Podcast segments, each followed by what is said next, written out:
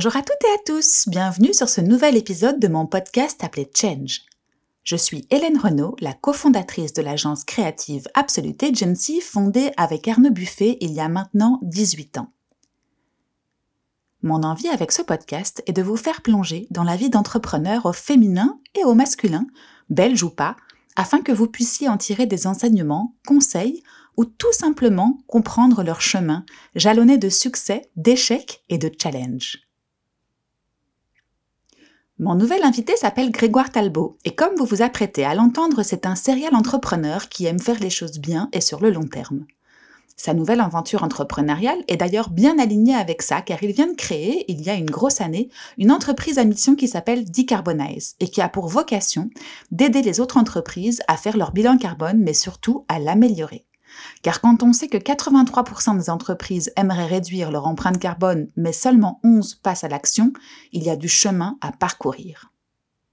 Mais avec Grégoire, on n'a pas seulement abordé Decarbonize.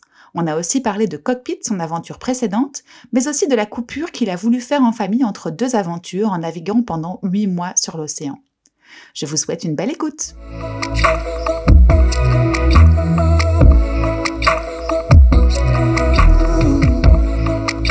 Bonjour Grégoire.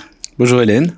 Merci de me recevoir ici chez toi. Avec plaisir. On est à Bruxelles, euh, dans un coworking space qui abrite ta nouvelle activité entrepreneuriale, enfin nouvelle, qui a quelques mois slash années déjà, qui s'appelle Decarbonize.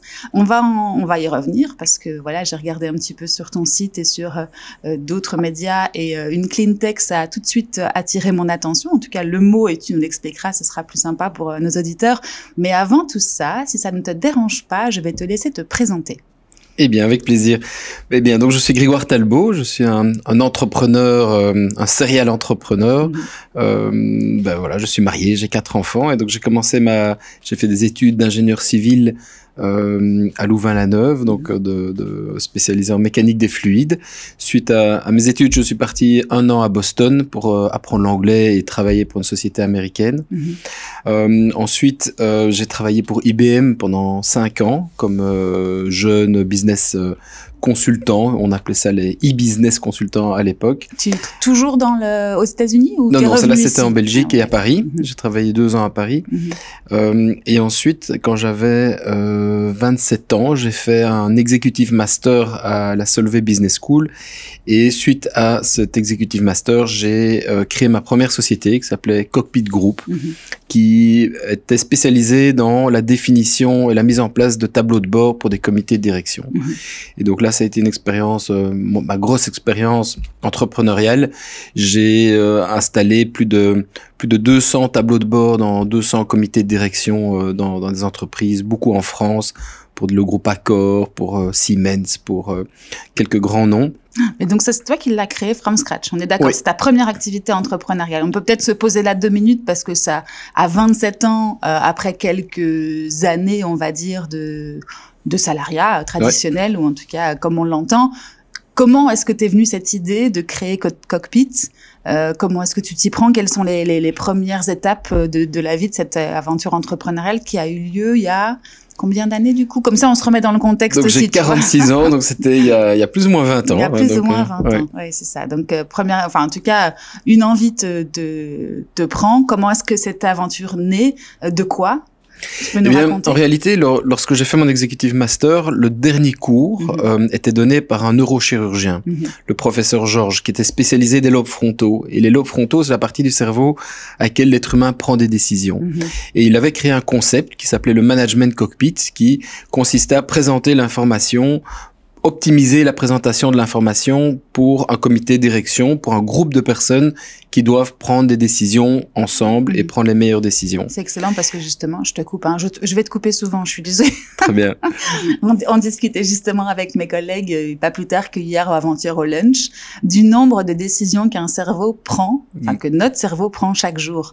Et en fait, on se rend juste pas compte. Alors, comme on le disait, je crois que c'était 15 000 de chiffres pour être précis par jour. Hein. Oui, tout à fait. Euh, et euh, alors, il y en a beaucoup qu'on ne, on ne voit même, enfin qu'on ne oui, qui sont instinctives. Qui sont instinctives et finalement qui ne prennent pas beaucoup de bandes passantes, mais il y en a toute une série aussi qui sont euh, euh, prégnantes et qui nous demandent beaucoup d'énergie. Et je suppose que c'est de là qu'est partie la, toute, la, toute la création de Cockpit, c'est de pouvoir euh, trier, euh, infuser certaines certaines métriques pour être le plus précis possible et gagner du temps à, à, ton à ton client final. Absolument. Et il avait quelques principes de, de base qui dit tout ce qui est premier est important, tout ce qui est répété est important, tout ce qui est euh, tout ce qui est euh, mis en grand est important également. Mhm, mhm. Donc le cerveau humain répond à des des des, des, des signes euh, un peu animaux, hein, des mhm. signes primaires.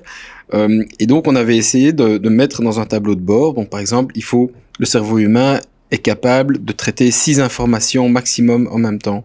S'il y en a quatre, il considère qu'il n'y en a pas assez. S'il y en a huit ou neuf, il ne va pas regarder les trois derniers. Hmm. Donc six, par exemple, était idéal pour traiter d'un chiffre d'affaires ou traiter les coûts ou traiter le, la, satisfaction client. Hmm. Et donc on a développé tout un concept ensemble et à son, à son dernier cours, il dit voilà, j'ai développé un concept sur base de mon expertise de neurochirurgien, mais je cherche un CEO pour lancer la société. Hmm. Et donc j'ai été le voir, on a, on a commencé à, à, discuter, etc. Puis il a dit voilà, je cherche quelqu'un pour travailler pour moi et, euh, et lancer la société, etc. Puis je lui ai dit ben je veux bien euh, euh, collaborer, mais mm-hmm. c'est pas moi qui vais travailler pour vous, c'est vous qui allez travailler pour moi. Déjà impétueux à l'époque. et voilà, mais il a fort apprécié et uh-huh. donc on a on a négocié parce que je voulais pas dépendre de quelqu'un. Je suis mm-hmm. quelqu'un qui a qui a des valeurs euh, de j'aime la liberté, mhm. je n'aime pas être euh, qu'on me coupe les ailes. On en reviendra peut-être tout à l'heure sur mon expérience personnelle mhm. plus tard. Euh, j'ai besoin d'être liberté. Je, je, sais que je n'ai pas besoin de, j'ai pas envie d'avoir de chef. Mhm.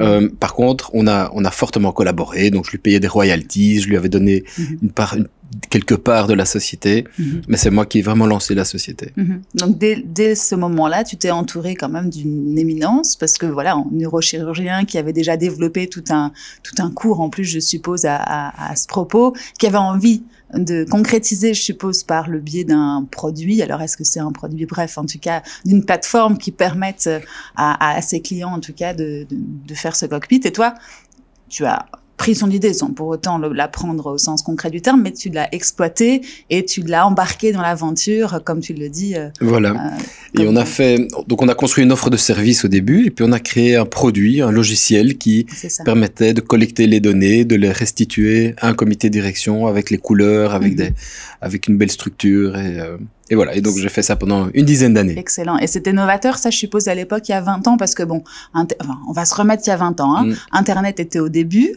Euh, comment est-ce que ça se concrétisait autrement avant, avant cette plateforme ou avant ce produit euh, en ligne? Comment est-ce que comment ça se passait?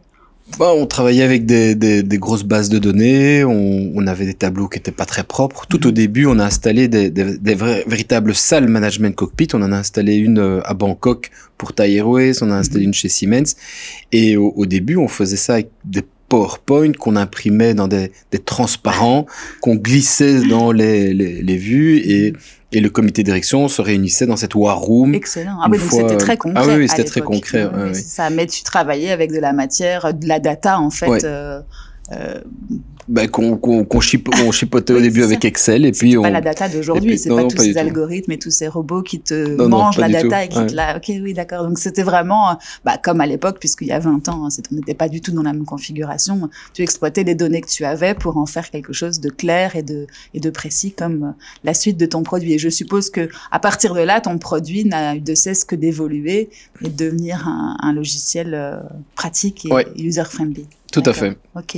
Et tu nous racontes un petit peu le parcours de ces euh, de ces dix années. Euh, donc d'abord tu commences tout seul, si je comprends bien. Enfin, il y a personne qui a levé la, main avec toi à la, à la, fin de ce cours pour dire euh, on va le faire ensemble ou comment ça s'est passé? Non, non, j'ai commencé vraiment tout mhm. seul et. Euh, t'avais t'avais assez de capacité, enfin à l'époque, en tout cas à 27 ans, euh, tu te sentais à l'aise avec la, avec la matière et avec le fait d'entreprendre? Tu avais eu des, des, modèles dans ton, dans ton enfance qui t'ont... Oui, euh, donc j'étais à l'aise sur la matière parce que j'avais fait plusieurs missions, entre autres à Paris pour le groupe Suez. Mhm. À l'époque, on avait euh, fait des balance scorecards de Norton et Kaplan. Donc c'était, c'était très proche et c'était mhm. un domaine que je connaissais bien. Mhm.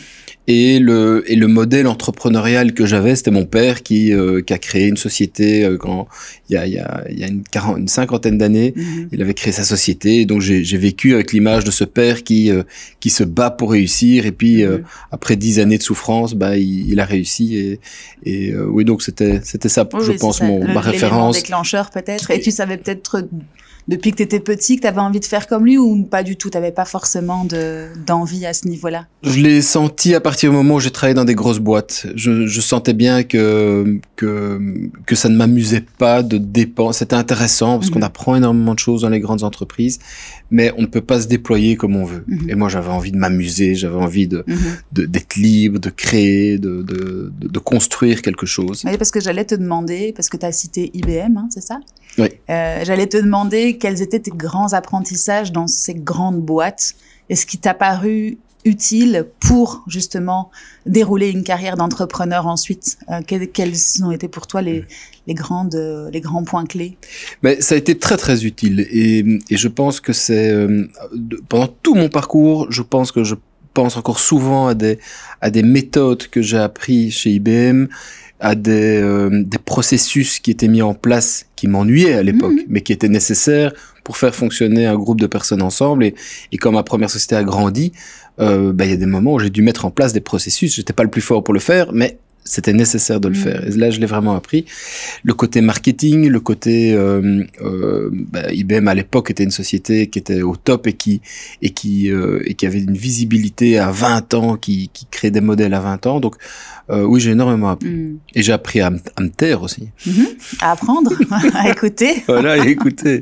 ah oui, c'est important. Et à exécuter. Et aujourd'hui, c'est vrai que on a un peu la, la start-up fame, on va dire, qui nous pousse à, enfin, pas tout le monde, hein, parce qu'il y a une, enfin, je veux dire qu'il y, a de la place pour tout le monde, mais qui nous pousse à entreprendre, qui nous pousse à créer des startups. Mais c'est vrai que ton apprentissage est intéressant aujourd'hui, le fait de passer par certains grands groupes, en tout cas toi à l'époque, ça t'a formé, ça t'a, ça t'a mis en, ça t'a mis une structure sûrement aussi, enfin, ou encadré, je sais pas comment ce que tu veux le considérer. Bah, ça, ça m'a permis pendant cinq ans de rencontrer des clients de top niveau. Mhm. Euh, j'étais à côté, j'étais le petit jeune à côté du, du partenaire ou du mhm. directeur, mais, euh, mais ça m'a permis de, de, voir comment on fonctionnait, comment qu'un processus commercial mhm.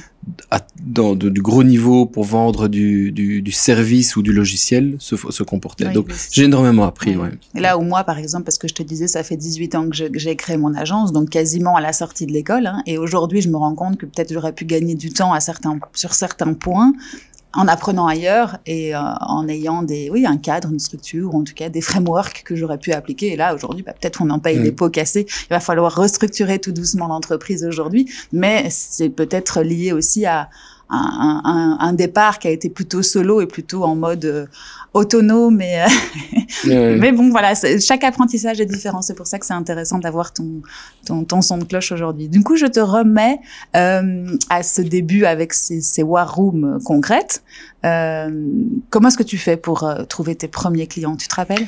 Oui, je me souviens très bien. On était euh, ben, la première chose, c'est on a défini un peu l'offre, on a réfléchi, on m'avait prêté le bureau du un bureau d'un des directeurs de Solvay, d'un des grands professeurs de Solvay, donc j'allais. T'étais hébergé chez Solvay, J'étais cool. hébergé euh, l'école, hein, l'école Solvay.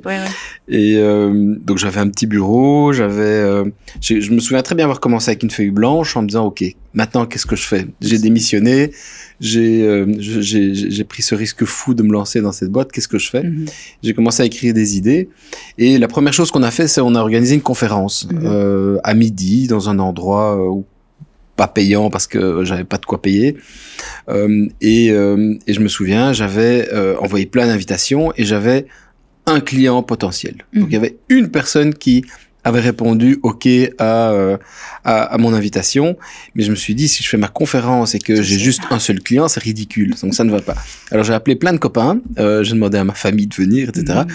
Et bref, j'avais une, j'avais une, une audience de, de 20-30 personnes mhm. avec un client qui n'avait rien vu, mhm. et j'ai signé mon premier contrat comme ça, et euh, c'était... Quelle euh, transformation Alors, Déjà, parce que nous, en, général, dans l'event, on dit tu as du no-show pour à hauteur de 30%. Donc, des gens qui s'inscrivent mais qui ne viennent pas. Toi, tu as un inscrit, il vient et tu signes. Voilà, et donc je signe une petite mission, et puis la petite mission se passe bien, et puis, euh, et puis voilà, j'avais ma première référence. Mhm, mhm. Et donc, à l'époque, tu avais un produit ou pas? Non, bien sûr que non. Non, non, j'avais pas de produit. J'avais, on avait un concept, on avait une méthodologie, on a... Euh, et encore, la méthodologie, c'était quelques quelques idées sur mhm. papier, et puis on a on a, on a commencé à construire. Et, et quand tu dis on, du coup, tu t'intègres dans une, euh, dans une équipe. Euh, enfin, moi au début je disais on, tout on alors que j'étais toute seule, hein, mais c'était l'objectif de faire un peu plus grand. Donc tu parlais sûrement de du, du, professeur avec lequel tu as commencé. Oui, je, je, je travaillais avec le professeur et puis j'avais récupéré euh, euh, un. Enfin, j'avais demandé à un, de mes vieux copains euh, de l'UNIF qui était que je savais brillant mhm. de vite rejoindre l'aventure. Ah alors il travaille comme indépendant. Donc au début on, on, travaille avec des indépendants et on mhm. essaye de. Je mhm. signe une mission tout l'argent va pour payer les indépendants, pas pour se payer soi-même, mais ça nous permet de gagner une deuxième mission, puis une mhm. troisième, puis... Euh... De fil en aiguille, comme voilà, on dit. Bon, bah, exactement. Parfait. Et euh, à quel moment est-ce que dans, dans, ces dix ans d'aventure, parce que tu nous raconteras après, tu l'as, tu l'as laissé dans les mains de quelqu'un d'autre au bout de dix ans, euh, à quel moment est-ce que ton produit commence à ressembler à, euh, par exemple, le produit que tu as laissé euh, dix ans après Parce que je suppose que de ces, de ces outils plus euh, à la mano et rudimentaires, entre guillemets, mmh. tu as créé un produit au fur et à mesure de tes missions, comme tu le disais. Et là, là, je parle pour toi, hein, donc arrête-moi si je me trompe, qui s'est concrétisé en un produit plutôt en ligne ou à un moment donné? Non, à l'époque, il y avait c'était c'était pas encore des produits en ligne c'était mhm. on allait vraiment installer chez le client ah euh, sur leur serveur mhm. euh, mais au début c'était euh, c'était vraiment du service donc mhm. on, c'était du consulting et c'était euh, mais on vendait un concept, une méthode. Mhm. Et puis de fil en aiguille, on a enrichi le produit, on a eu des petits modules, puis à un moment on s'est dit bah avec tous les petits modules qu'on a, on peut en faire un vrai produit. Mhm. Mais si on fait un vrai produit, il faut une équipe de développement. S'il faut une équipe de développement, bah il faut peut-être des fonds. Et alors à ce moment-là, j'ai été voir mes premiers investisseurs et on, j'ai levé une première fois, je crois, 250 mhm. 000 euros. Euh, et puis après, on a relevé deux, deux, trois ans plus tard, on a relevé un peu plus et, et on a, on a avancé comme ça. Vous avez créé un produit du coup. Oui. Mais et on a créé alors, du coup, c'était une application, enfin, ou je sais pas comment on un programme à l'époque. Oui, c'était un programme, un logiciel informatique, un mhm. software. Oui, parce qu'aujourd'hui, on parle de SaaS et donc ça a l'air euh, euh, super facile, mais derrière tout ça, il y a du développement de fou. Mais c'est vrai qu'à l'époque, quand nous, on avait nos programmes, en tout cas, et c'est vrai que je repense souvent à ça. Aujourd'hui, Adobe, nos programmes de, de graphisme euh, sont des SaaS, mm. alors qu'avant, on devait installer les CD, on devait. Donc c'était ça. Enfin, c'était tout à fait ça. Moins comparable à ce genre de, de produit. Absolument. Ok.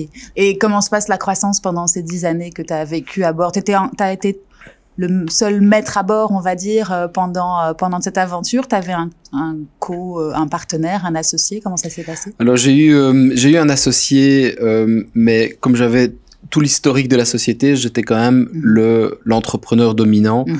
Euh, et donc, c'est bah, aussi un apprentissage. Hein. Mon associé est resté un jour mhm. pendant une longue période, mais à un moment donné, il n'avait plus assez de parts et donc il a créé, il a recréé lui-même une, une, une, société. Euh, et donc, euh, oui, j'avais des investisseurs, j'étais le CEO, mhm. j'étais l'entrepreneur, et puis on a commencé à développer toute une équipe. Les jeunes qui sont qui ont commencé ben, sont devenus après managers, mhm.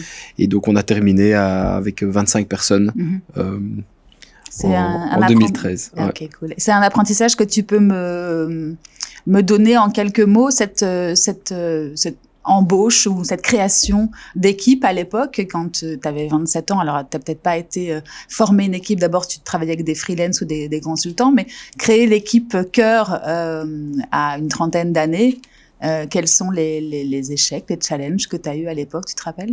Oui, donc au début, j'ai beaucoup engagé des, euh, des gens qui étaient dans mon entourage, donc mmh. qui venaient du, du même milieu, des mêmes écoles, euh, parce que parce que je comprenais comment il mhm. fonctionnait, j'avais réussi à créer une espèce de une, un esprit d'équipe. Mhm. et par contre je m'entourais dans mon conseil d'administration de personnes plus âgées donc les mhm. investisseurs plus des administrateurs indépendants. Et j'ai énormément communiqué avec eux pour avoir des conseils pour être sûr que je ne fasse pas des erreurs de jeunesse. Et donc euh, j'en ai fait plein mais euh, au moins ils m'en ont euh, empêché grâce, de, grâce à, à, ton conseil. à mon, mon, conseil que j'ai vraiment beaucoup utilisé ça, c'est un euh, secret peut-être de se dire que peu importe la taille de l'entreprise, en fait, un conseil d'administration, c'est intéressant par l'expertise et le, et le conseil que ça peut apporter Oui, j'en suis convaincu. Mhm. J'en suis convaincu. Je je c'est la première chose que j'ai mis en place dans, euh, dans, dans Decarbonize maintenant. Mhm. C'est un conseil d'administration avec des gens qui euh, peuvent me challenger. Ouais. Mm, des sages, en gros. Tu peux les consulter et euh, c'est vrai. Tout à fait. C'est du. il faut qu'ils aient de l'expérience. Moi, j'ai jamais fait ça, hein, donc je, je, suis complètement néophyte sur la question.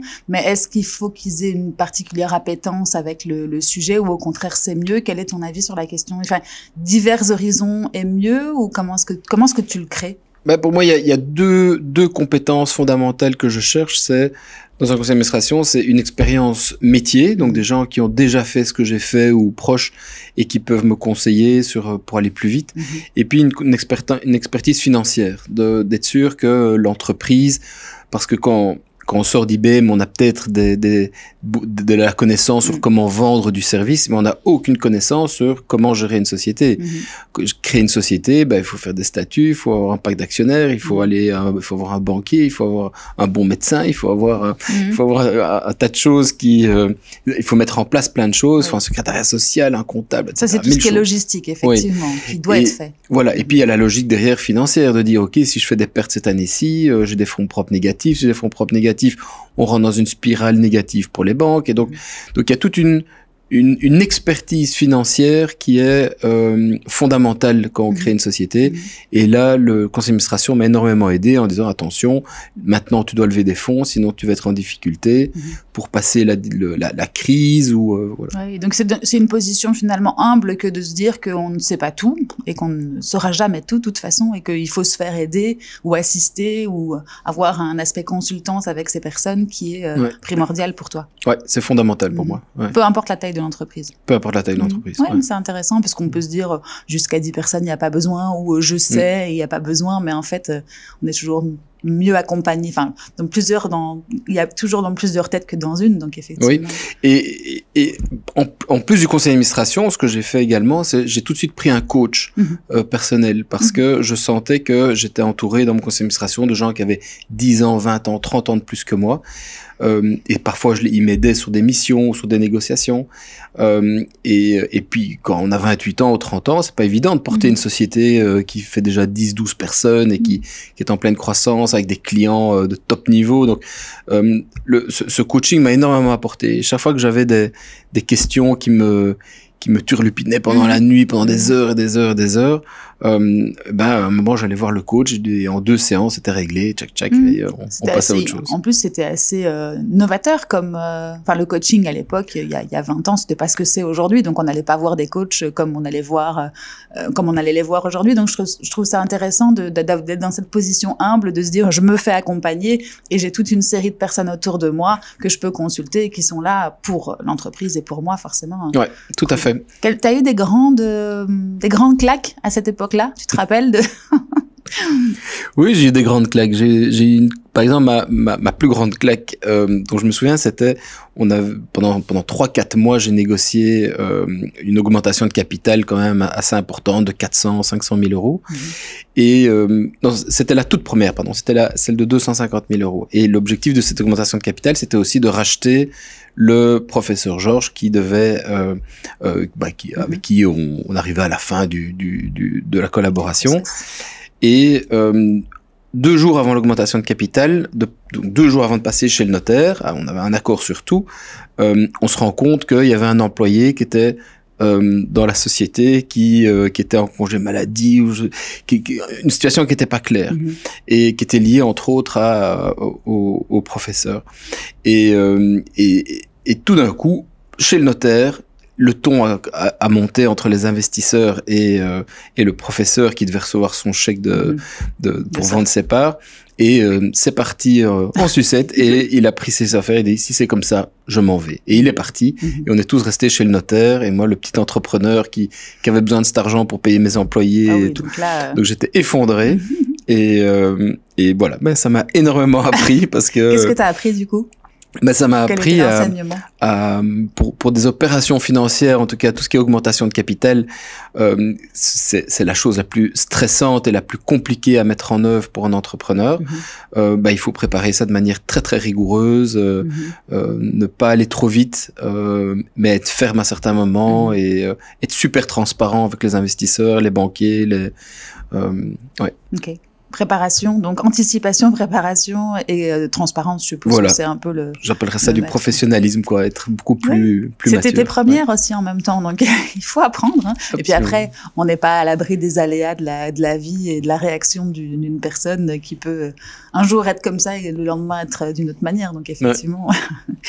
c'est intéressant. Ok, et, euh, du coup, je te replace à la, au milieu ou à la fin de cette, de cette première aventure entrepreneuriale. Dix ans, ça t'a semblé euh, comment à, ton à ton niveau? Parce que disons c'est déjà une belle une belle tranche de vie. Tu sentais que tu arrivais au bout de quelque chose au bout de cette euh, mais c'était clairement des années fantastiques parce que euh, euh, c'était les années découvertes quoi. Mhm. je, je, découvrais le le fait d'avoir un premier article de presse je découvrais le fait de signer des gros un premier gros contrat d'engager des, des, une équipe donc tout était nouveau et tout était hyper excitant. Ça a toujours été en euh, croissance à votre niveau? Oui, sauf qu'on a eu la crise quand même de 2008-2010 et mhm. là, euh, là j'ai eu un coup dur parce que du jour au lendemain j'ai des clients qui étaient dans des dans des états pas possibles et qui ont dû arrêter l'émission. Donc, donc là, j'ai quand même eu un gros coup dur et puis après ça s'est remonté. J'allais te recouper, garde le garde le fil, mais euh, cette crise-là était comparable à ce qu'on vit aujourd'hui à ton niveau ou pas? Enfin, t'es pas dans exactement dans les mêmes business, mais elle était. Enfin, aujourd'hui l'économie continue à fonctionner.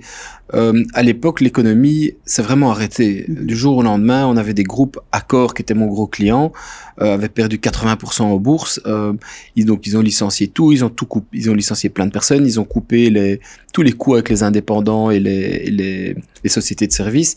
Donc, c'était, oui, c'était dur à mhm. ce moment-là. Le tien n'a pas été coupé parce que c'était quand même un, un ça s'appelait Cockpit. Donc euh, c'était quand même aussi la vente, l'appareil. Il, y a eu des, des, problèmes pour vous aussi à ce niveau-là. L'outil a continué, mais le tout le projet mhm. euh, derrière, je vendais des, des j'avais 4-5 consultants qui mhm. travaillaient full time pendant euh, pendant presque deux ans. donc quand ça s'arrête, ça fait mhm. mal, quoi. Sans sans, sans, grande. Euh, on était, enfin, à, ce moment-là, cette crise-là, moi, je l'ai pas senti, je me rappelle pas du tout. Euh, mais vous étiez, vous aviez des signaux d'alarme. Il y avait des choses qui vous faisaient croire que ça allait se mettre en place et que la crise allait arriver et que tu pouvais anticiper ou, ou pas? Non, c'était c'était une crise. Euh, très rapide et euh, c'était la crise du subprime et mhm. euh, tout, tout est arrivé d'un coup et ça a été en cascade mhm. très rapidement. c'est ça. Donc toi, pour réagir en tant que chef d'entreprise, c'est quoi? C'est malheureusement mettre fin au contrat qui te liait avec les personnes qui étaient en consultance dans les grandes entreprises? Oui, alors on a, j'ai consulté mes, mes, actionnaires à ce mhm. moment-là. Euh, on a, bah oui, on a dû licencier deux, trois, trois quatre personnes et on a choisi à ce moment-là de profiter de ce moment d'accalmie, enfin de ce moment où il y avait moins de clients, mm. pour utiliser toutes les ressources pour euh, vraiment transformer notre méthode en un vrai produit, en un vrai logiciel. Ah donc, donc on a utilisé cette crise comme transition vers une société de software. Ah oui, c'est ça. Et, euh, et, ça a duré combien de temps pour toi? Alors je sais que c'est loin hein, maintenant, mais cette, euh, cette, ce moment où tu as, as, pivoté et euh, cette crise un peu nébuleuse mondiale, etc., c'était quoi? C'était l'histoire de six, six mois bah, La crise, c'était hein? deux ans, mmh. et, et c'est cette période de, de, de, transition, de transition c'était deux, trois mois, je dirais. Mhm. Donc toi, tu as tout de suite vu l'opportunité, entre guillemets, tu as, transformé la crise en une opportunité, c'est-à-dire de te transformer et de créer un programme, ou en tout cas un produit qui te permettrait d'autres choses après. Oui, mhm. tout à fait. Et comment est-ce que ça se fait dans une. Enfin, je veux dire, tout le monde doit changer un petit peu son, son rythme de, croisière et sa, sa fonction finalement. Oui, mhm. et alors bon, on en parle avec les équipes évidemment. Hein, cette, euh, cette réflexion, elle est, bon, elle est toujours initié par l'entrepreneur et le CEO, mais après, ce sont les équipes qui réfléchissent. Après, on se dit, mais est-ce qu'il y a moyen de faire un logiciel? Est-ce qu'il en existe déjà sur le marché? Est-ce que euh, on va changer notre business model? Donc, il y a quand même toute une analyse qui doit être faite. Ah, il faut lever des fonds un peu plus alors. Donc, mm-hmm. oui, il y a quand même un tas de mais c'est surtout en équipe. Mhm. Donc j'ai toujours essayé de réfléchir en équipe et euh, avec les personnes en qui j'avais confiance. Cool. Du coup, je t'ai dit de t'arrêter, j'ai perdu le fil à ton à ton niveau. On en était où? On était à la fin de l'aventure des des 10 ans de Cockpit Group et puis je t'ai arrêté, je sais plus où maintenant. Tu te rappelles? Non, mais le, oui, à un moment donné en 2012, mhm. donc la société était de nouveau stabilisée, euh, elle était profitable, elle était notre produit était avait un certain avait un certain euh, potentiel. Mhm. Euh, par contre, moi, en tant que personne, bah, entre temps, j'avais, euh, j'avais mes, mes, j'ai quatre enfants, mais je crois que j'en avais trois à ce moment-là. j'avais travaillé comme un fou pendant dix ans en ayant supporté ces différentes crises. donc, j'avais envie à 37 ans, 38 ans, de, de commencer à faire autre chose. J'avais envie de voir autre chose et j'avais envie de, de m'enlever un petit peu ce, ce, ce stress du, du, du cash, euh, mhm. de, de devoir toujours se battre pour euh, l'année suivante. Mhm. Et donc je me suis dit, bah pourquoi pas, euh, euh, pourquoi pas essayer de vendre la société ou donc je me suis posé des questions. Et en fait, par hasard, à ce moment-là, je vais voir un client, BDO, mhm. et donc je vais voir le CEO et je, je négocie avec lui, j'essaie de lui vendre mon projet. Et puis au moment de signer le projet, il me dit, Grégoire, est-ce qu'on ne ferait pas les choses autrement? Je le regarde, ah bon. Euh, Ton projet tel qu'il était. oui, je lui vendais un projet. je lui vendais un cockpit et mm. tout un projet de consulting derrière. Et il me dit, bah, écoute, ce qu'on te propose de faire, c'est de le faire, mais comme associé, et on voudrait acheter ta société pour l'intégrer à nos produits. Quel heureux hasard, j'ai envie de dire. voilà, et comme j'étais prêt psychologiquement, on a commencé à négocier, discuter. Ça a été assez vite. Euh, et je me souviens qu'on a signé le contrat le jour où le pape, je pense, avait été élu, qu'il y avait ah la fumée blanche. C'était à ce moment-là. C'était un beau signe. Tu avais eu d'autres propositions euh, avant et que tu n'avais pas considéré parce que tu n'étais pas mûr dans ta tête ou est-ce que Oui, j'en avais eu deux avant, mais j'étais pas mûr dans ma mhm. tête. Et j'étais pas prêt. Je n'avais pas envie. Ça venait pas de toi, en fait. C'est ça peut-être aussi le, chose, enfin la chose. Ouais, tout à fait. Ça venait pas de moi. Et du coup, ça t'a pris combien de temps entre parce que je suppose que ces touches t'ont peut-être mis en alerte sur le fait que c'était possible et qu'il y avait un intérêt. Ça t'a mis combien de temps entre le moment où tu as eu des premières idées et le moment où tu été prêt? Tu te rappelles? Euh, bon, ça, ça va assez vite en général. Hein. Une fois qu'on mhm. se dit, OK, on est prêt à, à, vendre ça, mis six mois. Euh, et, et, la négociation avec BDO a été, a été assez vite, ça a duré mhm. trois mois, je pense. Et, assez... et, donc tu devais rester, je suppose, dans l'entreprise quelques, quelques temps pour euh, confirmer le, oui. marché. Mhm. Alors dans, dans, dans, dans cette vente-ci, donc j'ai dû, euh, j'ai dû rester minimum trois ans. Mhm. Et, euh, et alors un moment, après un an et demi, ça se passait plutôt bien. Et donc ils m'ont proposé d'échanger mes actions pour devenir equity partner.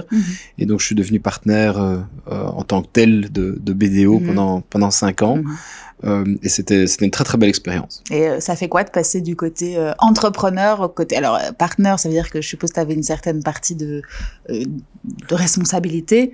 Qu'est-ce que ça fait de changer ce costume et de, de repartir dans une autre aventure qui n'est pas la même? Mais il n'y a pas la page blanche. Enfin, t'as pas eu la page blanche. Je réponds à ta place, mais t'as pas eu la page blanche parce que tu eu tu eu cette transition, euh, mais c'était pas un problème pour toi de te mettre dans les chaussures d'une autre fonction ou d'une autre. Alors, au, début, c'est très excitant mhm. parce que, euh, en effet, ça m'apportait le l'oxygène dont j'avais besoin. Je, je, rencontrais plein de nouvelles personnes. Euh, j'avais, il y avait de nouveau plein de projets qui pouvaient euh, potentiellement euh, arriver avec le mhm. groupe. on devient partenaire d'un grand groupe quand on est mhm. quand on est jeune, à commencer à, quand on commence à travailler, c'est quand même, ça reste une image. Je me dis, mhm. ok, ben voilà, je suis devenu partenaire, c'est fantastique. Euh, puis il y avait un côté international aussi euh, mhm. de, découverte. Donc pendant deux ans, je me suis vraiment bien amusé. Et après deux ans, euh, j'ai commencé à sentir le, le, la force du système de mhm. tout partnership. BDO est une société magnifique, très bien gérée, euh, avec des gens vraiment de valeur. Mais les, les profils des associés, c'était plutôt des, des auditeurs, des, des, comptables de haut niveau, fiscalistes. Euh, et moi, j'étais plutôt un, un gars euh, ingénieur, entrepreneur, mmh. international, euh, franc-tireur. Mmh. Euh, je, je, je, faisais ce que je voulais quand je mmh. voulais. Et donc, je ne rentrais pas vraiment dans, dans le système et dans le... Et à un moment donné, le système est plus fort que, que, que soi. Donc, euh, à un moment donné, je me suis vraiment senti... Euh, j'ai senti qu'on me coupait les ailes, en fait, dans ce que je voulais faire. Et mes ailes, je pense qu'elles avaient besoin de, d'être très, de s'étendre. Et donc, à un moment donné, ça n'allait plus. Donc, on a discuté de manière très, euh, très, très fair play, et, euh, très ouverte, très respectueuse. Et donc, j'ai décidé à ce moment-là de me dire, euh, OK, qu'est-ce que je fais? Et je me suis dit, bah, c'est le moment de réaliser mon rêve. Ça picotait. Voilà. Et c'était quoi ton rêve? Et mon rêve, c'était de, de partir en bateau avec ma famille. Mm-hmm. Et donc, j'en ai profité pour partir huit mois dans les Caraïbes euh, habiter sur un bateau et vivre en toute autonomie avec ma avec ma femme et mes quatre enfants. Ouais. Avec quatre enfants ouais. sur un bateau. Ouais. Pendant huit mois. Pendant huit mois. D'accord. Donc il y a une certaine part de liberté, enfin une énorme part de liberté, mais il y a une certaine part aussi de contrainte parce que tu vas nous raconter. Il y a bon quatre enfants déjà. je t'admire. je viens d'une famille de quatre enfants, donc euh, moi je sais aujourd'hui que c'est génial parce que grande réunion de famille, euh, mm. des, des, des, tablés, etc. Mais il y a quand même le côté aussi gestion parce que tu avais la gestion de l'entreprise, mais comme je le dis souvent aussi, c'est une gestion de projet à part entière, une famille euh, surtout de quatre enfants. C'était l'âge des enfants, tu te rappelles à l'époque quand vous êtes partis? Oui, mon plus grand avait 11 ans et mon plus petit avait 3 ans et demi. Donc euh, à l'école. Donc c'était l'école et c'était mais c'était la seule plage horaire ou enfin euh, d'âge où on mhm. pouvait vraiment se permettre de les déscolariser pendant pendant une période. Entre 11 et 3, c'est ça. Ouais, c'est ça. Mais donc vous deviez faire l'école sur le bateau, je suppose. Et on faisait l'école sur le bateau et pour ça ma femme était admirable, elle a mhm. elle a donné cours aux, deux grands et moi je mhm. m'occupais des deux petits. Euh, et alors elle donnait cours euh, en flamand à mhm. mes enfants sur la dynastie belge. Et puis à ce moment-là, il y, a une tortue qui passe, donc ils en avaient juste rien à foutre d'étudier. non, mais c'est ça. Et j'allais te demander quelles sont les, la richesse que vous en avez tirée. Je suppose euh, beaucoup. Mais l'apprentissage dans la vraie vie ou euh, en pratique directement sur le terrain, je suppose que ça a dû être génial. Oui, c'est la plus belle chose que j'ai fait de ma vie. Mhm bon, ce qu'on voulait, c'était sortir du système belgo-belge mhm. euh, pendant une, une, certaine période. Et, euh, et, là, pour le coup, on a vraiment réussi parce qu'on rencontre plein de gens. Mhm. On, on, a un mode de vie où on va d'île en île tous les trois jours, plus ou moins, avec chaque fois des navigations de, de 12 heures ou des navigations de nuit. Donc, c'est quand même très ah sportif. et chaque navigation, bah, il y a des tempêtes, il y a des...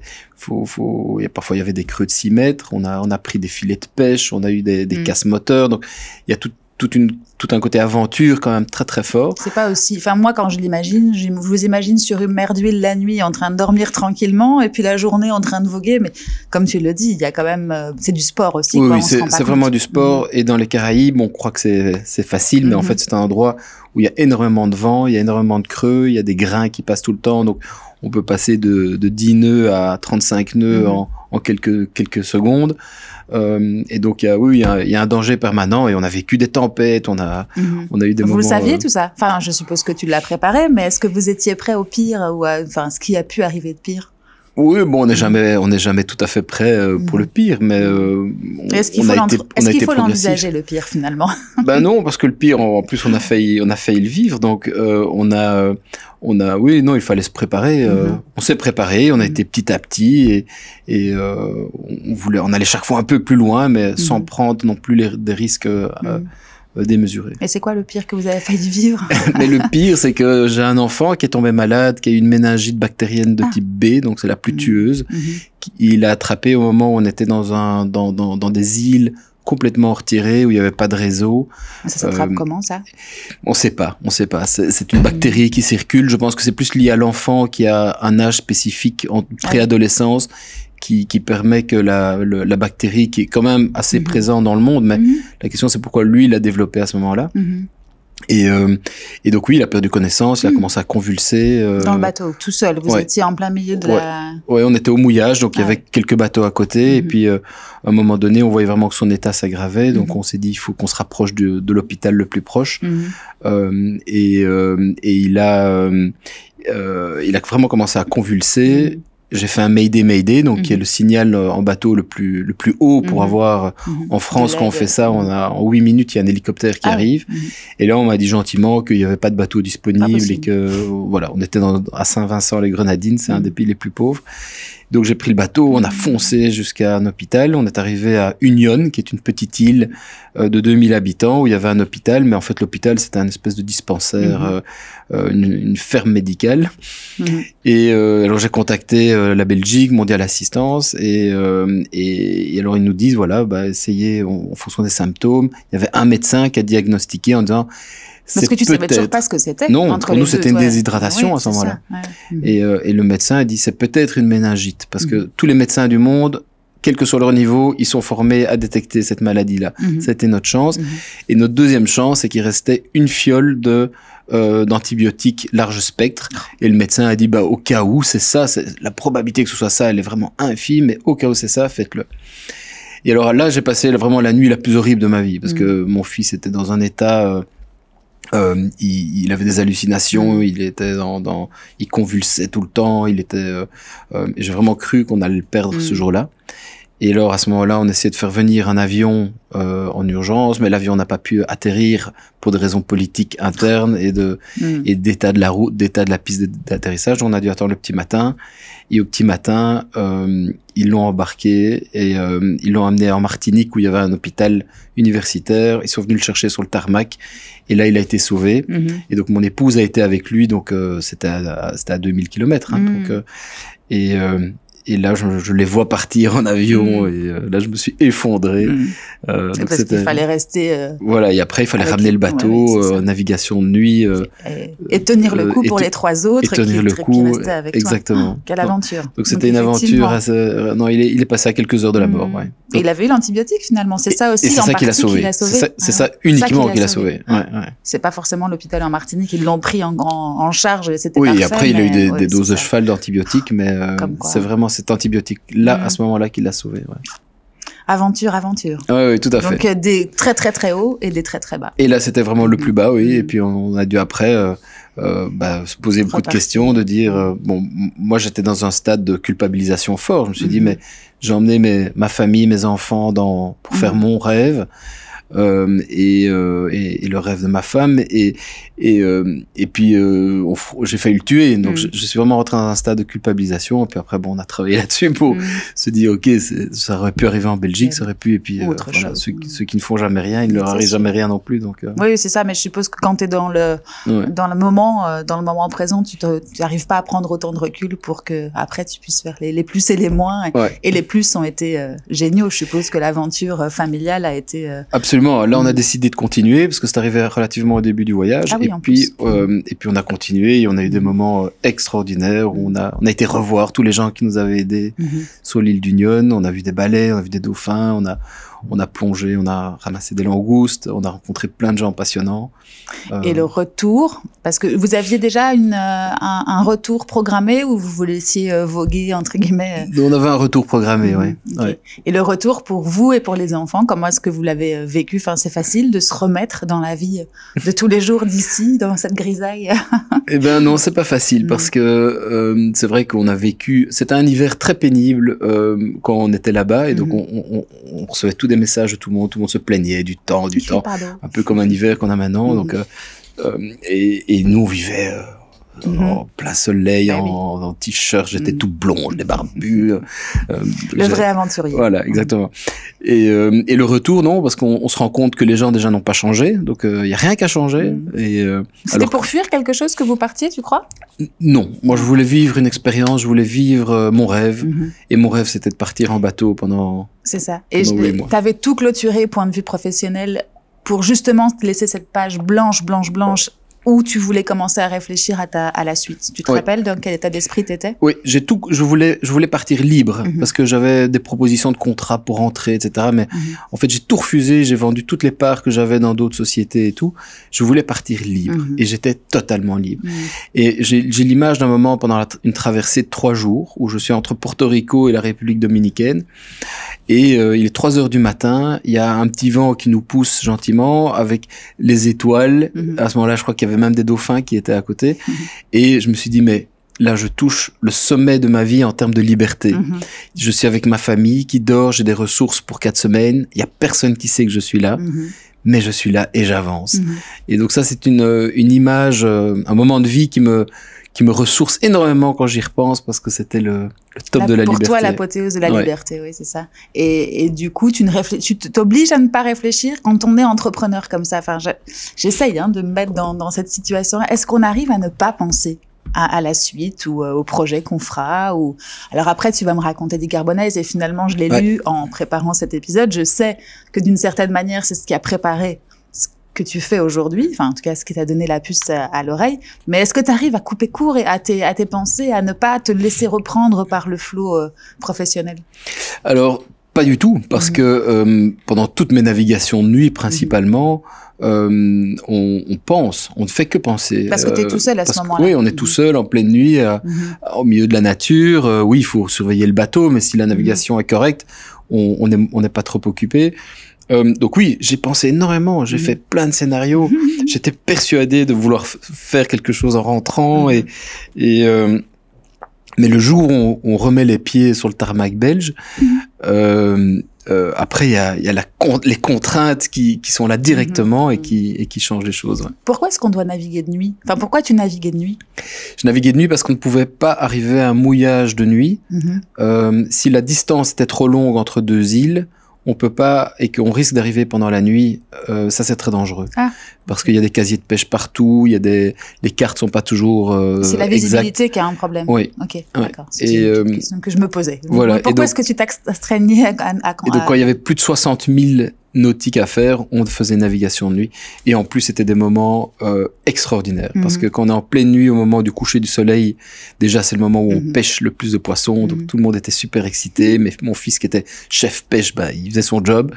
Et puis, le lever du soleil à 6 heures du matin, quand, quand on a navigué toute une nuit, que tous les enfants se réveillent et viennent, viennent sur le pont euh, pour admirer le lever du soleil, c'est des moments... Euh, merveilleux. Ah oui. Et j'allais te demander comment est-ce qu'on mange, enfin, qu'est-ce qu'on mange pendant huit mois comme ça? Du poisson, du poisson, du poisson?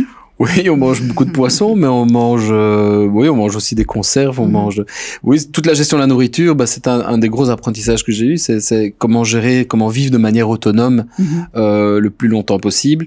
Et donc, quand on fait des grosses courses, on faisait des grosses courses tous les trois, quatre semaines, hein, et mhm. ça nous prenait deux jours de faire ça. Euh, bah, la gestion de, de, ce que tu dois acheter, euh, enfin l'inventaire, etc. Deux jours, c'est ça. C'est aussi de. Bah déjà, il faut aller, faut aller à l'endroit où il y a un supermarché, mm.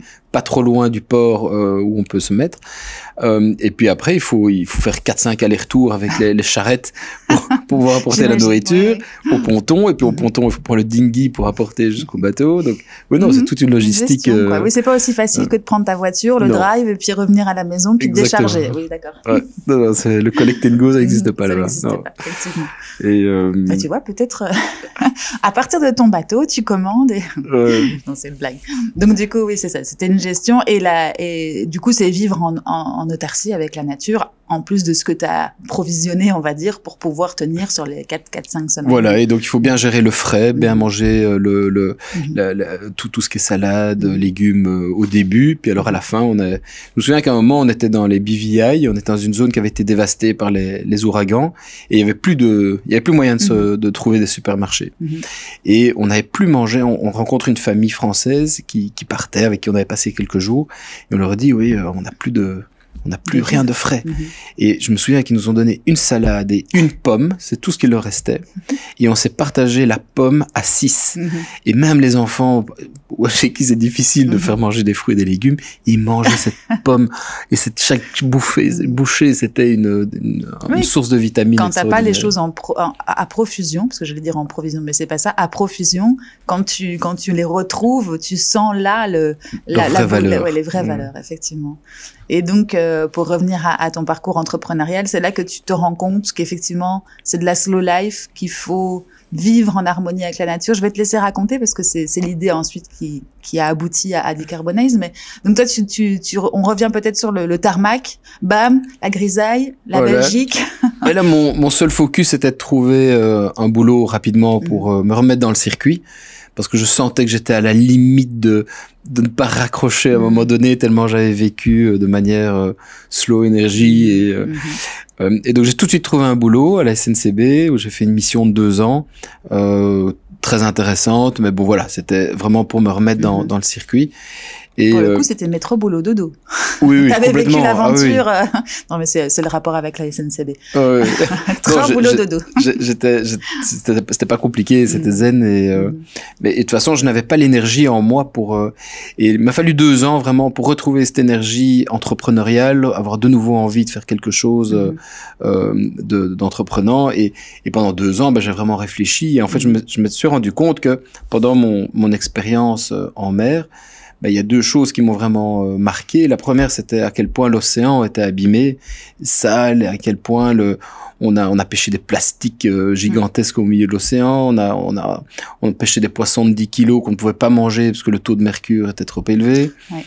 On a vécu, on a navigué pendant deux mois dans les BVI ou à Saint-Martin, qui avait été mais vraiment ravagé par les, euh, les ouragans Maria et Irma. Mhm. Et on a vraiment discuté avec les, la population, on a vu les fonds marins, on a vu les, on est arrivé à une île, la Dominique, où il y avait plus une feuille sur les arbres alors que c'est une île super verte mhm.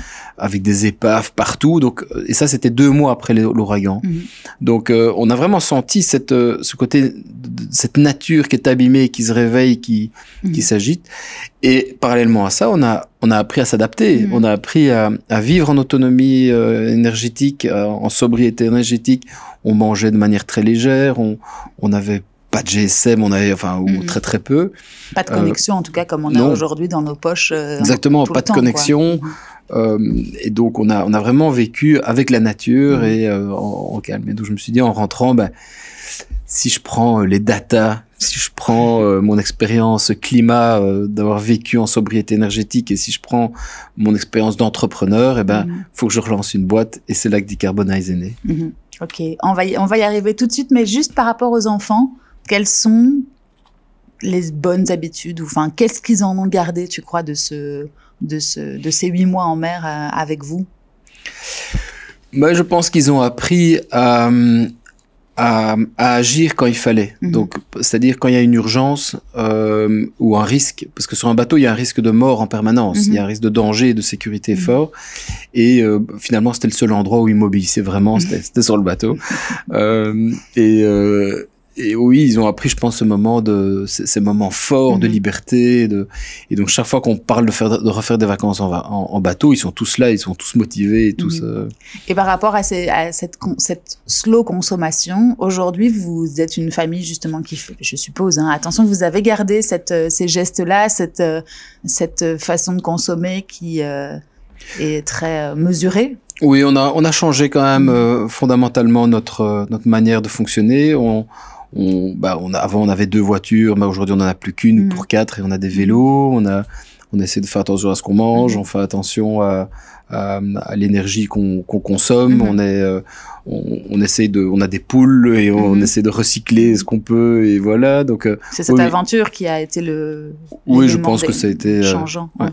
Et par rapport aux enfants, c'est ça aussi que je me demandais. Est-ce que parce que nous, on est, enfin, je veux dire, mes enfants ont 12, 13 et, et 10 ans je suis pas sûre que s'ils aiment pas cette coupure drastique, ils se rendent pas compte de toute la, la profusion en fait euh, et d'énergie et de, de biens de consommation. Et, alors que vous, c'était euh, un temps d'arrêt quoi. Pendant huit mois, plus de plus de plus de devices, plus de, enfin ou en tout cas pas autant, euh, plus autant, plus d'électricité, plus d'énergie d'une aucune, enfin d'aucune manière à part la, la, la, vôtre et la propre vôtre.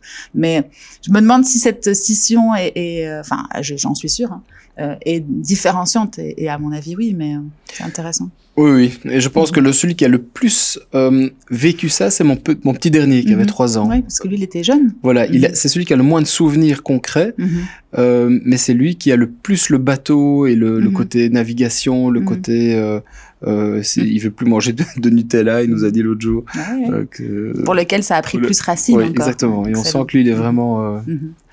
Bon, super intéressant. Et pour revenir au projet entrepreneurial, du coup, Decarbonize, c'est le projet qui qui t'anime en ce moment. Et Ça fait une grosse année, si j'ai bien compris. un an et demi. Un an et demi. Euh, comment est-ce que comment est-ce que prennent les premières euh, les premières étincelles de cette nouvelle aventure? Donc tu reviens deux ans après. Enfin, en tout cas, tu mets les, les tous les toutes les planètes s'alignent donc data, comme tu le disais, environnement euh, et euh, qu'est-ce que tu m'as dit? Et projet entrepreneurial. voilà.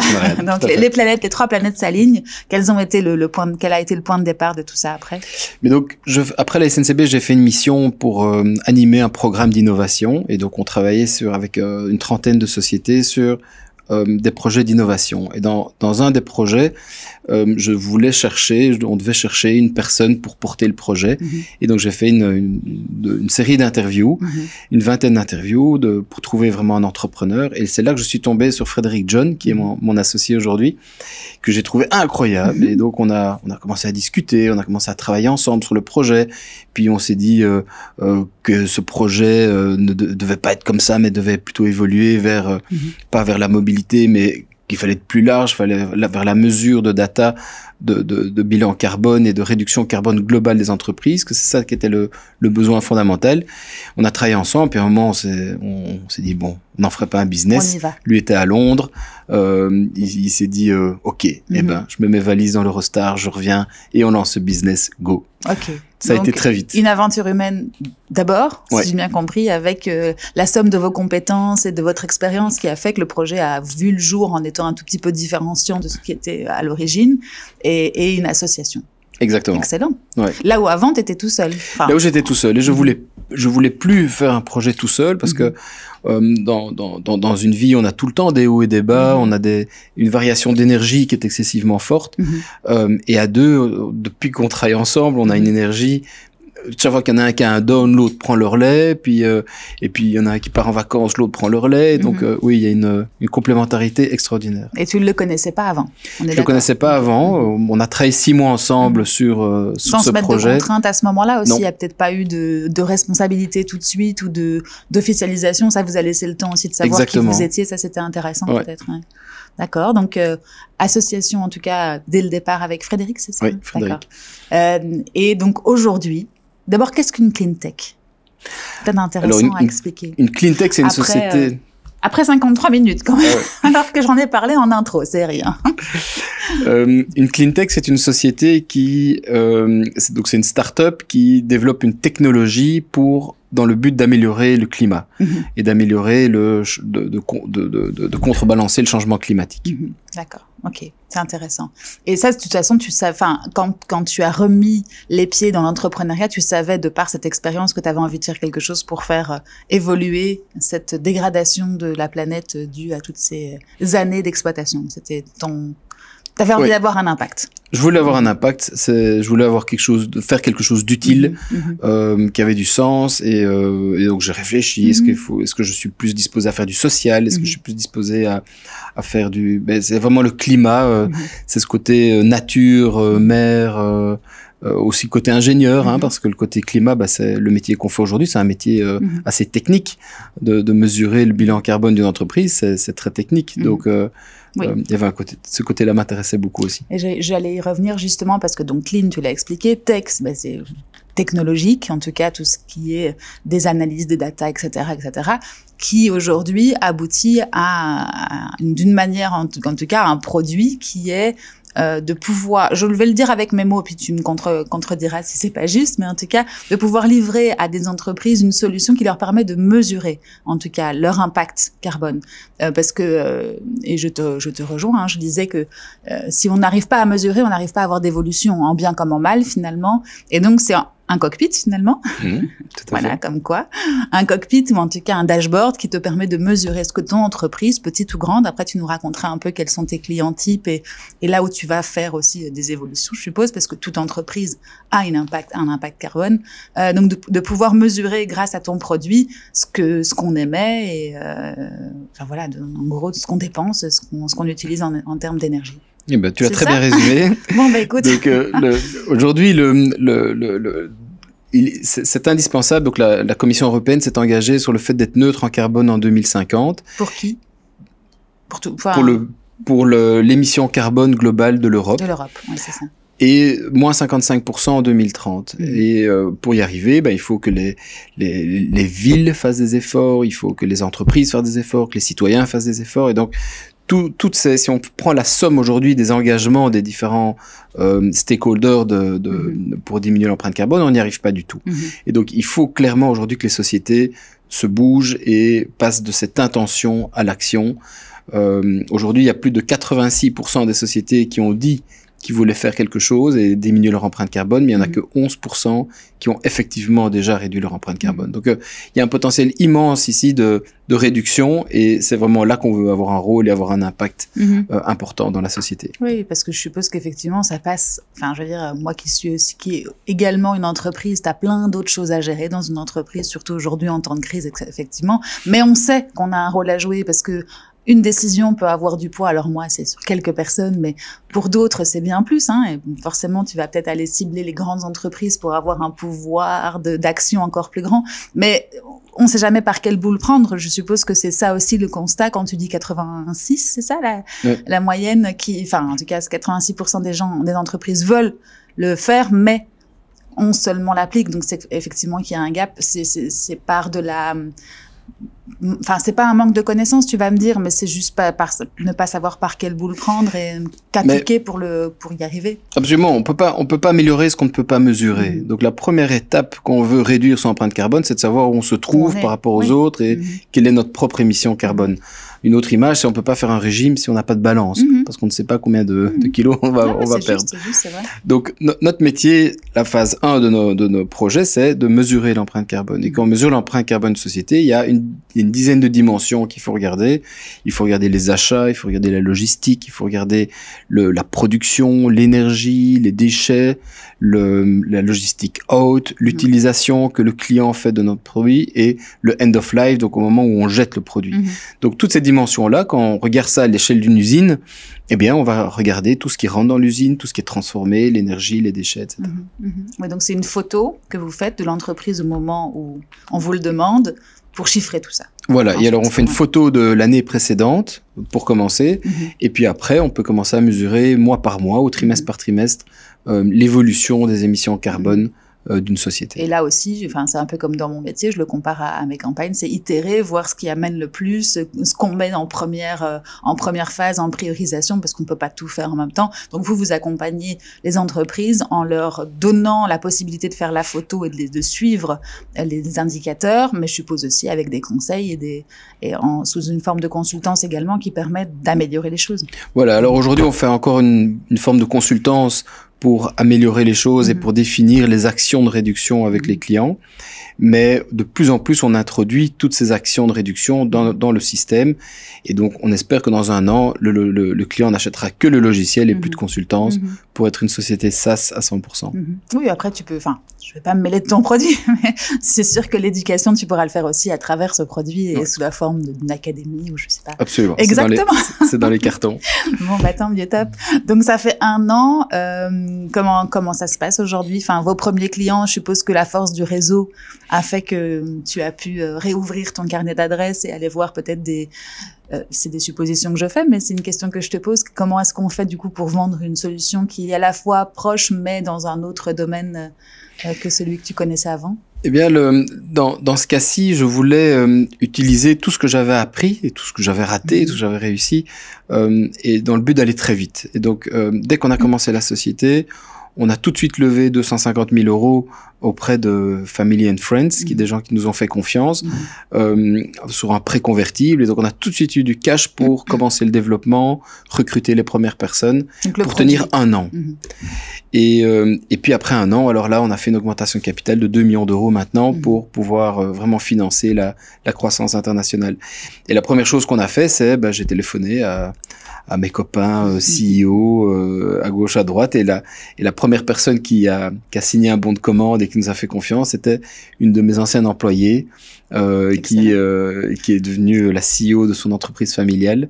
J'ai cru que tu allais me dire que c'était le tout premier de ta première ta première euh... première startup Non non non non, celui qui était tout seul entouré de toutes tes euh, de, ton premier webinaire enfin pas ah webinaire mais bref, je retombe plus sur le mot de ton ta première conférence. conférence non, non. non non donc une, ex-employée donc c'est un bel euh, c'est une belle image quand même. Oui tout à fait. Mm. Et euh, alors elle, m'a fait confiance mm. sur sur la sur ce qu'on pouvait apporter, on a mm. fait un super prix et on a on a travaillé quatre fois plus. Vous construit le produit aussi avec elle et pour elle quoi. Voilà. Et puis après ça ça déploie. Depuis Exactement. ça déploie. Okay.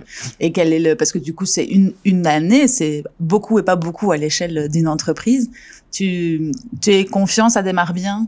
On est ravi. On a on a en, un an, je pense que on a fait autant de travail, on a fait autant de progression que en 4-5 ans de ma, dans ma mhm. première société. Donc on a on a énormément travaillé. Donc mhm. euh, là pour le coup, euh, euh, j'ai eu 5-6 années relax, mais là maintenant on, travaille comme des comme des fous pendant mhm. pendant depuis un an et demi.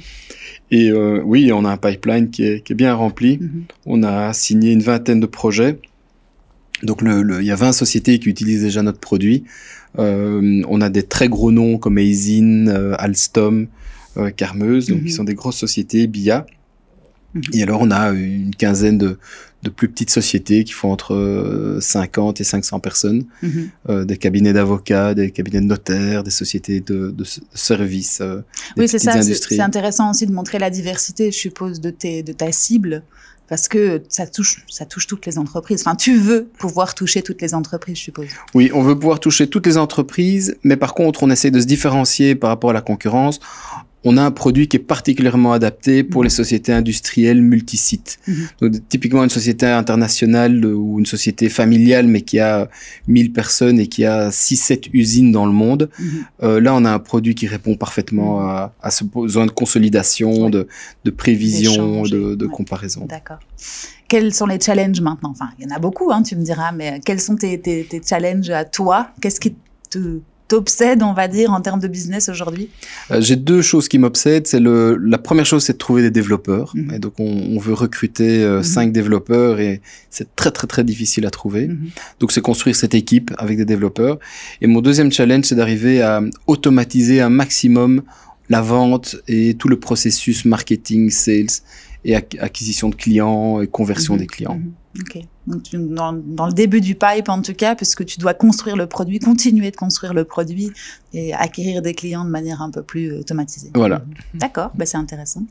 Euh, bah, écoute, on pourrait en, parler très très longtemps, mais on va devoir faire un petit wrap-up. Euh, Est-ce que tu pourrais me donner, pour terminer, quelques petites questions rapides, euh, tes grands conseils euh, ou trois conseils si tu rencontrais un entrepreneur qui avait envie de se lancer euh, demain dans son aventure à lui est-ce que tu as quelques petits conseils à lui donner? Ben le, premier, c'est le, c'est de, de, trouver un équilibre euh, dans, sa vie. De, parce qu'entreprendre, c'est terriblement énergivore. ça demande une passion, ça demande un engagement total. Et je connais beaucoup d'entrepreneurs qui euh, sont passés à côté de leur vie. Euh, qui ont bossé pendant dix ans, qui n'ont pas construit de famille ou qui n'ont pas voyagé, qui n'ont pas fait la fête, qui n'ont mhm. pas. Et je crois que ça c'est quelque chose de fondamental, c'est d'arriver à, à trouver un équilibre de vie. Même si on entreprend, il y a moyen. Il faut peut-être faire des compromis sur certaines choses, mhm. mais il faut pas oublier sa vie et son équilibre. Euh, social. Quoi. Mhm. Ça, c'est pour assurer, parce que c'était une de mes questions aussi. Sur le long terme, quand on veut être entrepreneur, effectivement, il faut le voir comme un marathon et pas comme un sprint. C'est un peu ce que tu dis là. C'est-à-dire de ne pas uniquement penser à penser qu'à son travail, parce que c'est effectivement un bébé, qu'on a envie de l'amener le plus loin possible et qu'on a envie du meilleur pour lui, mais qu'on peut s'oublier clairement, effectivement. Euh, Tout à fait. Et, oui, oublier sa santé, mhm. oublier ses relations, divorcer mhm. ou faire des choses comme ça. Donc, euh, donc c'est très très important de garder cet équilibre qui est très très difficile à maintenir. Hein. Mhm. Quand, quand, quand, mon épouse écoutera ce, ce podcast, elle prendra elle ça. Dira, pas tout le temps. C'est grâce à moi, elle dira. mais donc oui. Non, mais c'est vrai, un équilibre. Et c'est vrai que j'ai rencontré Cédric Pirard, le CEO d'Effici, il y a pas très longtemps, et il disait que, qui disait qu'effectivement, si t'as pas un certain confort matériel quand même dans ta vie privée, c'est compliqué parce que être euh, dans cette espèce d'urgence de tous les côtés et dans ta vie privée et dans ta vie professionnelle de toujours devoir trouver et des fonds et de quoi subvenir aux besoins de tout le monde, ben, on, s'épuise finalement. Donc euh, ça rejoint assez fort. Euh, oui, sur l'équilibre, oui, le confort matériel moins, parce mm-hmm. que je pense que peut-être bon, certains ont la chance d'avoir un, mm-hmm. confort matériel, mais l'entrepreneur qui est vraiment bon, c'est celui qui a faim. Mm-hmm. C'est celui qui est, qui est prêt à faire des sacrifices pour. Et là, par exemple, on s'est mis dans une situation de faim où on s'est pas payé pendant un an, on a, on a, vraiment, on a, on, se bat quoi pour essayer d'avoir les. C'est ce qui te fait aller plus vite aussi, je suppose, parce que tu es obligé de sortir de cette zone, euh, on va dire grise, dans laquelle euh, l'inconfort est là. Exactement. D'accord, intéressant. Merci de nuancer. J'espère que j'aurai pas tronqué les, les propos de Cédric, mais voilà. Et donc ça, c'était un premier conseil, effectivement, ne pas se négliger, finalement, sur le long terme, en tout cas. Oui. Le, deuxième conseil, c'est de travailler avec des gens de confiance. Donc le, la, confiance est fondamentale, l'équipe. Euh, euh, et, s'il n'y a pas de confiance, il commence à y avoir avec son un associé euh, des, des, des, points, des non-dits, des choses comme ça, ça ne peut pas fonctionner. Mmh. Donc l'état de confiance permanent est fondamental.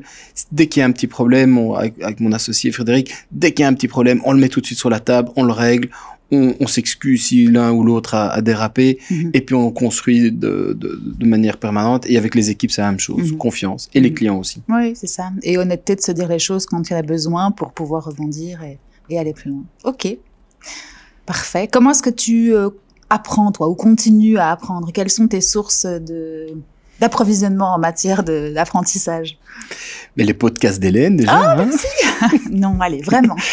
euh, ben, J'apprends par, par les autres, mhm. parce que euh, c'est en c'est grâce au conseil d'administration, c'est quand on a fait cette levée de fonds, mhm. on a quand même été... Euh, été euh, retourné dans tous les sens euh, jusqu'à la dernière virgule sur mhm. notre business model sur il y avait des avis différents et, et donc un moment donné, on, a, énormément grandi en écoutant l'expérience des autres. Mhm.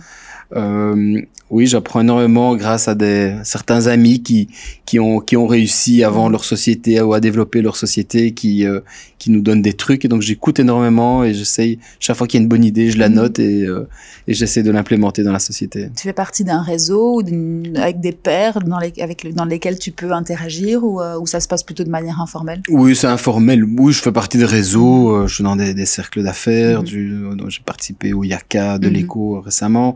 Donc oui, ce sont des des bonnes occasions aussi. Quand on est entrepreneur depuis 10 ans, on connaît plein mm. d'entrepreneurs mm. qui, euh, on échange de manière souvent très transparente. Mm. Cool. Bon, bah écoute, merci. Est-ce qu'on aurait oublié de dire quelque chose, surtout sur Decarbonize, qui est le, le ton bébé actuel? Euh, Est-ce qu'on a oublié quelque chose qui te semble important? Écoute, rien, rien de fondamental. Oui, le, je pense que Decarbonize, au-delà de la société, euh, il y, a, y, a, vraiment un besoin fondamental de, de changer les comportements euh, des, des, gens par rapport à, à, ce réchauffement climatique. Mhm. Euh, donc ça, c'est vraiment le message principal, c'est qu'il faut, il faut, qu'on ait tous de l'impact et il faut tous qu'on a, qu'on change nos, habitudes. Mhm.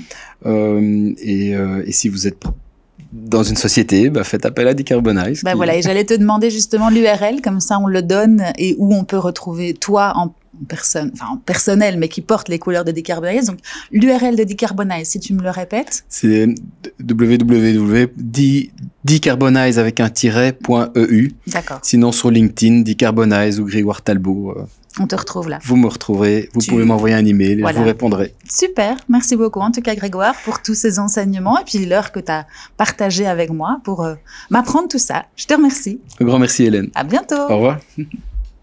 Et voilà, vous êtes arrivé au bout de cet épisode. S'il vous a plu, et pour m'aider, n'hésitez pas à le partager avec au moins deux personnes. Merci et à bientôt